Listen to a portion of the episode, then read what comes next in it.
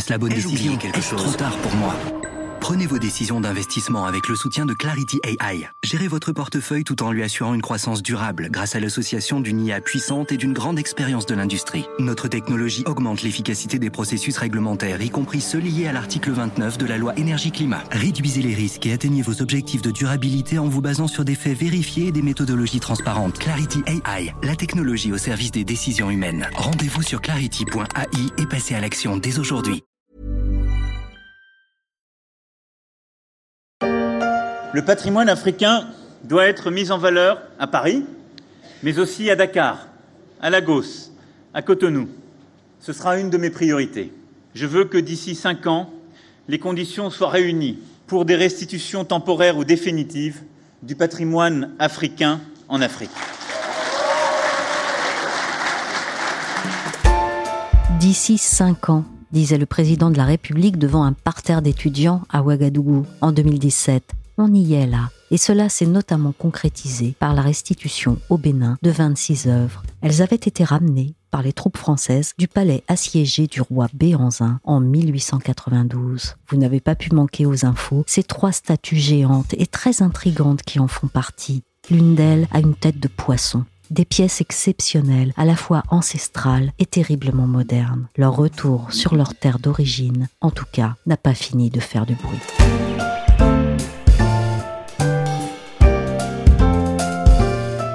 Je suis Michel Varnet, vous écoutez La Story, le podcast d'actualité des échos, et on va se pencher aujourd'hui sur le retour d'œuvres d'art premiers au pays autrefois conquis ou colonisés. Une volonté simple, mais un geste compliqué.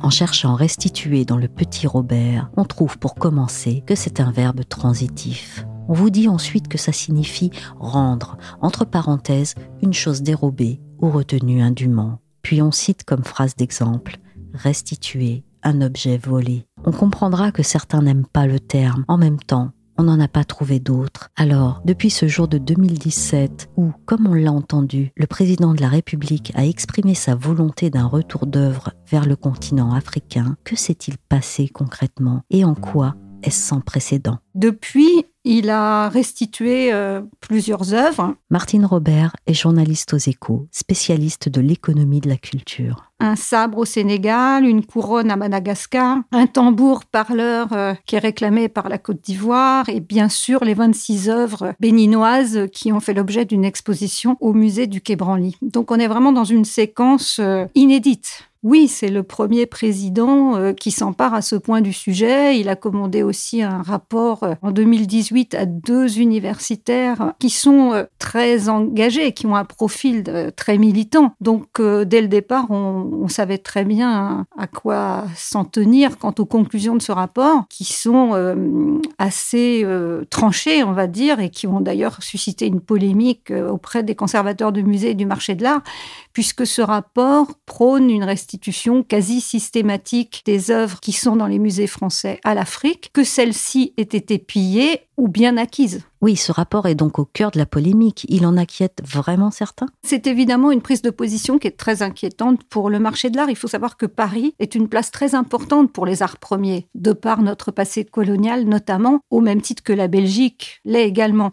Donc on a, on a vraiment euh, des collectionneurs euh, assez actifs et on a des marchands très pointus sur ce domaine des arts premiers. Donc effectivement, à partir du moment où se profile une possible restitution d'œuvres, ça peut inquiéter des acheteurs, ça peut aussi inquiéter des donateurs, c'est-à-dire des collectionneurs qui auraient envie de faire don au musée français. On se souvient de la donation très importante qu'a fait Marc Ladret de la Charrière au musée du Quai Branly avec 36 œuvres euh, muséales. Est-ce que dans l'avenir, on pourrait imaginer que euh, ça soit pas un frein pour d'autres collectionneurs euh, qui ont envie de léguer leur collection au musée français. Les collectionneurs euh, français, à partir du moment où il y a cette espèce d'épée de Damoclès, ça peut aussi les dissuader de prêter au musée français. Il faut savoir que beaucoup d'expositions aujourd'hui des musées français sont faites avec des œuvres qui sont également prêtées par les marchands ou prêtées par les collectionneurs.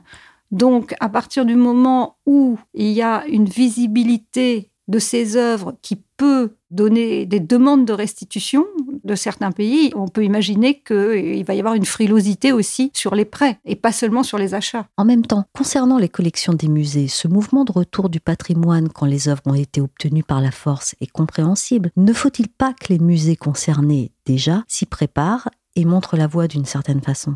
Pour se prémunir en fait de restitution euh, un peu hâtive, le musée du Quai Branly qui est le premier concerné quand même, hein, euh, parce qu'il y a à peu près 90 000 œuvres africaines euh, recensées dans les musées français.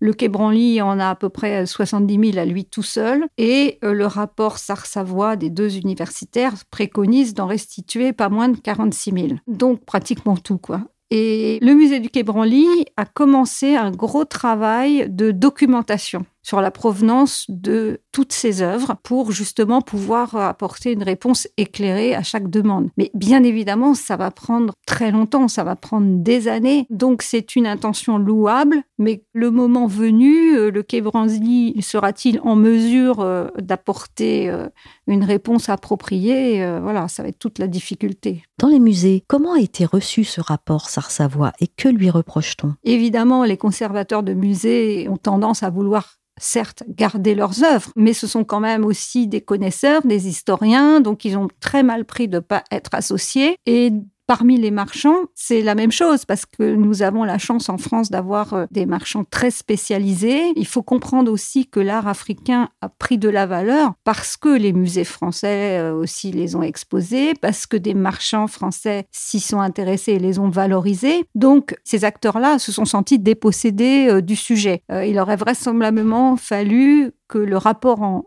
lui-même soit plus diplomatique. Donc ça a contribué à braquer euh, les positions des uns et des autres. Après, visiblement, euh, le président de la République en fait quand même un peu le socle de sa politique euh, diplomatique aujourd'hui et n'a pas tellement pris en compte les inquiétudes ni des musées ni du marché. Est-ce que la question de savoir comment et à qui l'on restitue ne se pose pas? Alors tout à fait. Ce qui est étonnant dans ces restitutions jusqu'à présent, c'est que ce sont des objets qu'on a restitués systématiquement au gouvernement concerné. Or, si on prend par exemple les biens spoliés pendant la guerre euh, en Allemagne aux Juifs, bien évidemment que ces œuvres ont été restituées aux familles concernées, aux familles juives concernées par exemple. Là, même s'il y a des descendants de telle ou telle famille royale, la politique n'a pas été du tout de restituer aux descendants, mais vraiment au gouvernement. Donc ça aussi, ça interroge. Depuis les années 60, de très nombreux pays africains euh, demandent à avoir accès à leur patrimoine en Afrique. Et c'est la première fois que ça va être possible. Le Bénin a introduit une demande en 2016, nous sommes en 2020 et nous sommes à quelques minutes, quelques heures, quelques jours de la restitution possible. Et ça, ça change tout. Martine, on a entendu dans cet extrait Marie-Cécile Zinsou qui s'exprimait quelques heures avant l'annonce officielle du retour des œuvres du Quai Branly au Bénin. Quelle est dans l'ensemble la situation muséale, si je puis dire, en Afrique?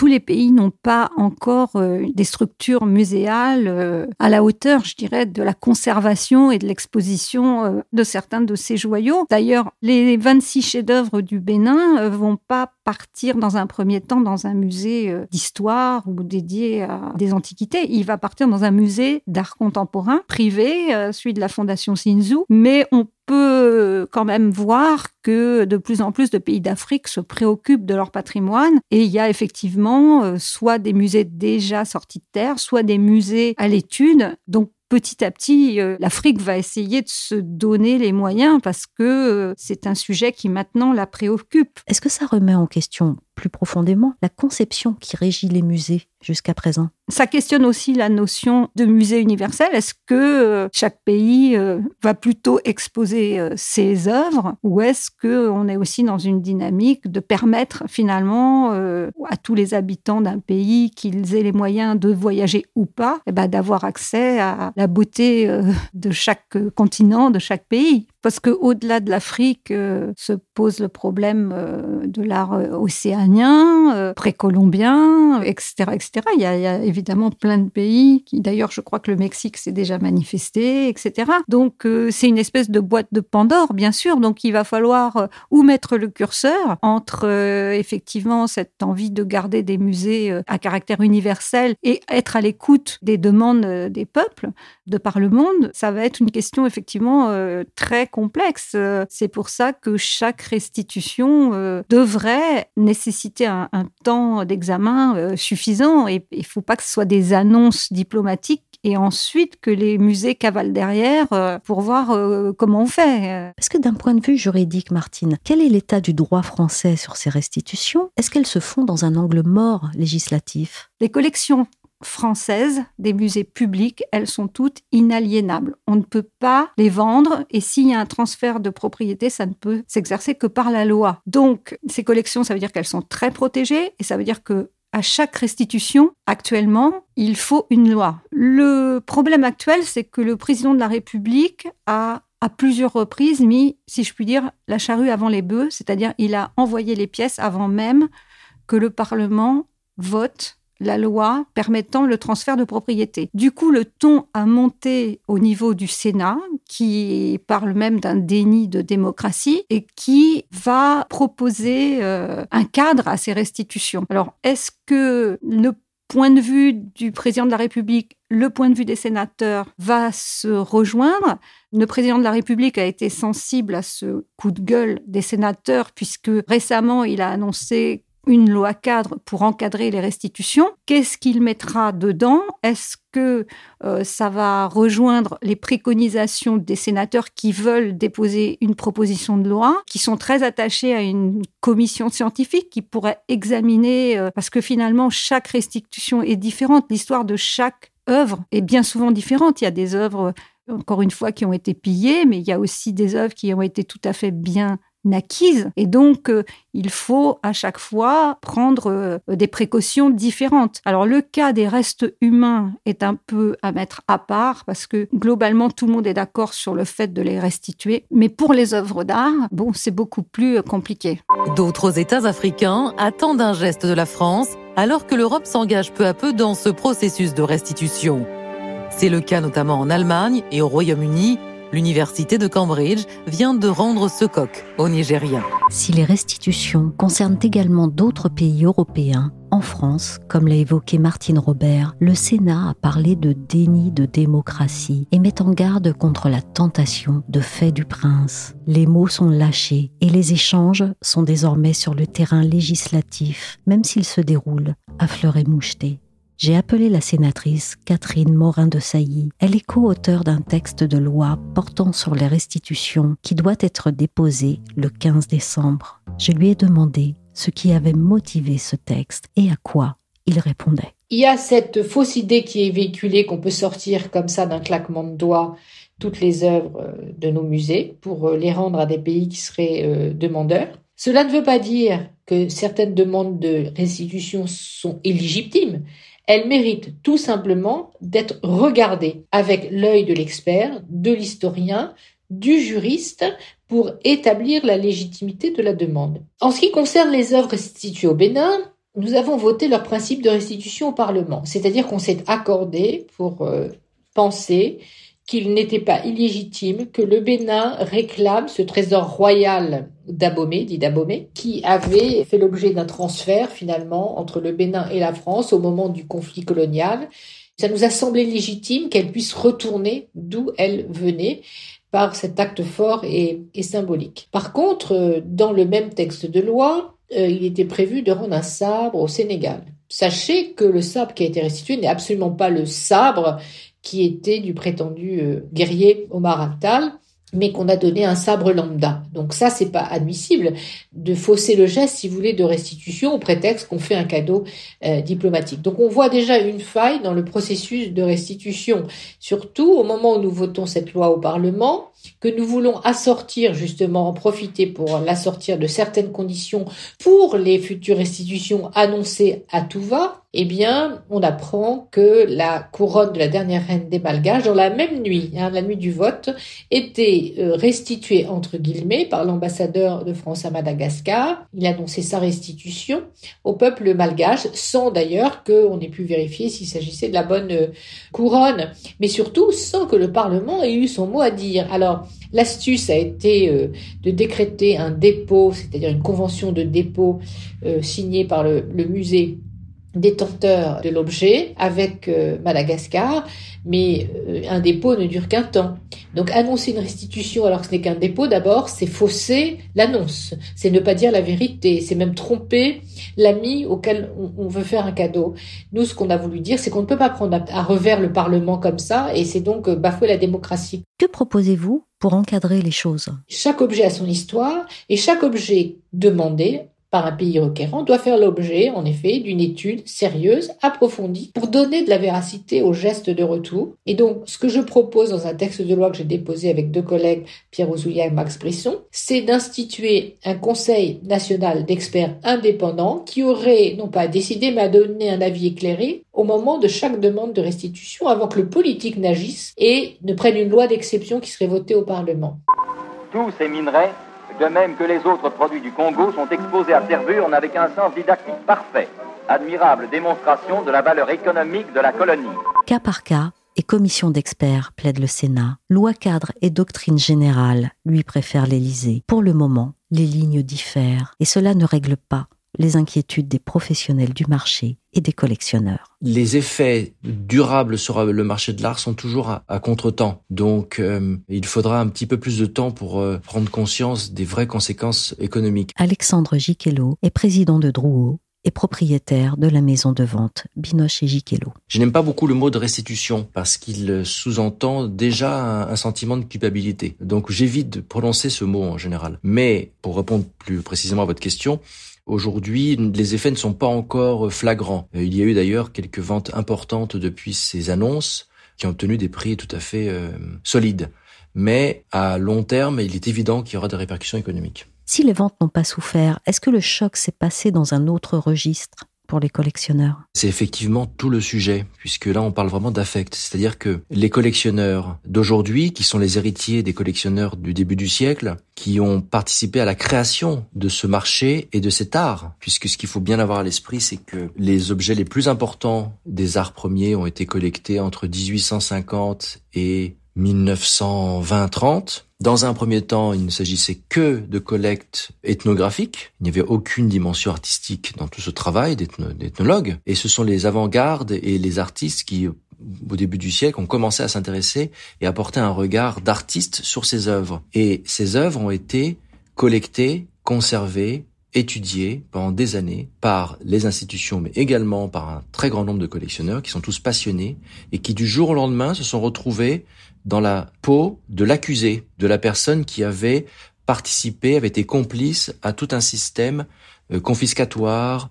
On passe directement dans la catégorie du vilain, si je puis dire. Et ça, ça a été vécu de façon très très très euh, difficile par tous les collectionneurs qui, euh, bien évidemment, ont très mal vécu avec un sentiment d'injustice très profond, d'une part, et surtout avec le sentiment d'être jugé par des personnes qui ne maîtrisent absolument pas l'histoire de la constitution des collections à la fois publiques et privées.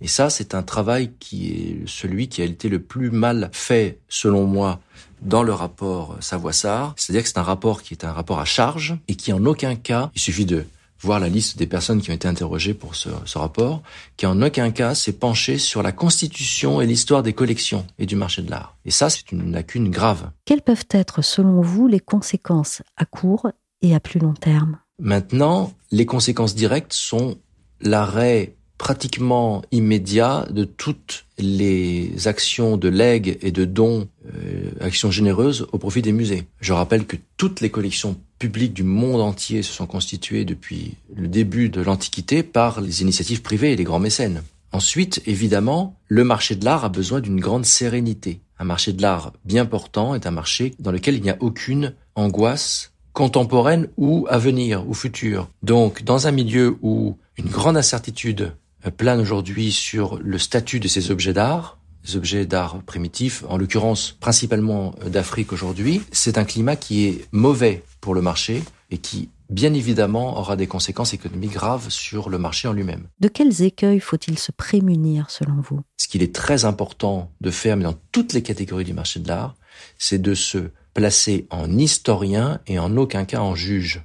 La réécriture de l'histoire est la chose la plus grave qui puisse arriver, puisqu'on ne peut pas se permettre en 2020 de réécrire l'histoire de ce qui s'est passé entre 1850 et 1920. Ça c'est très grave et euh, c'est une, une facilité dans laquelle tombe un grand nombre de commentateurs. Il y a une notion de temps utile qui est très importante, très importante. La loi punit très gravement le vol et le recel. La loi française, je le répète, est extrêmement bien faite, euh, mais maintenant il y a des problèmes d'histoire. On va pas commencer à, revendiquer tous les meubles du garde-meuble de Marie-Antoinette qui se trouvent dans tous les musées du monde sous principe qu'ils ont été euh, soustraits par la force à la, à la famille royale. Vous voyez, ça n'a pas de sens. On va pas commencer à réécrire l'histoire. C'est comme ça, il faut l'assumer. Et c'est l'histoire de l'humanité.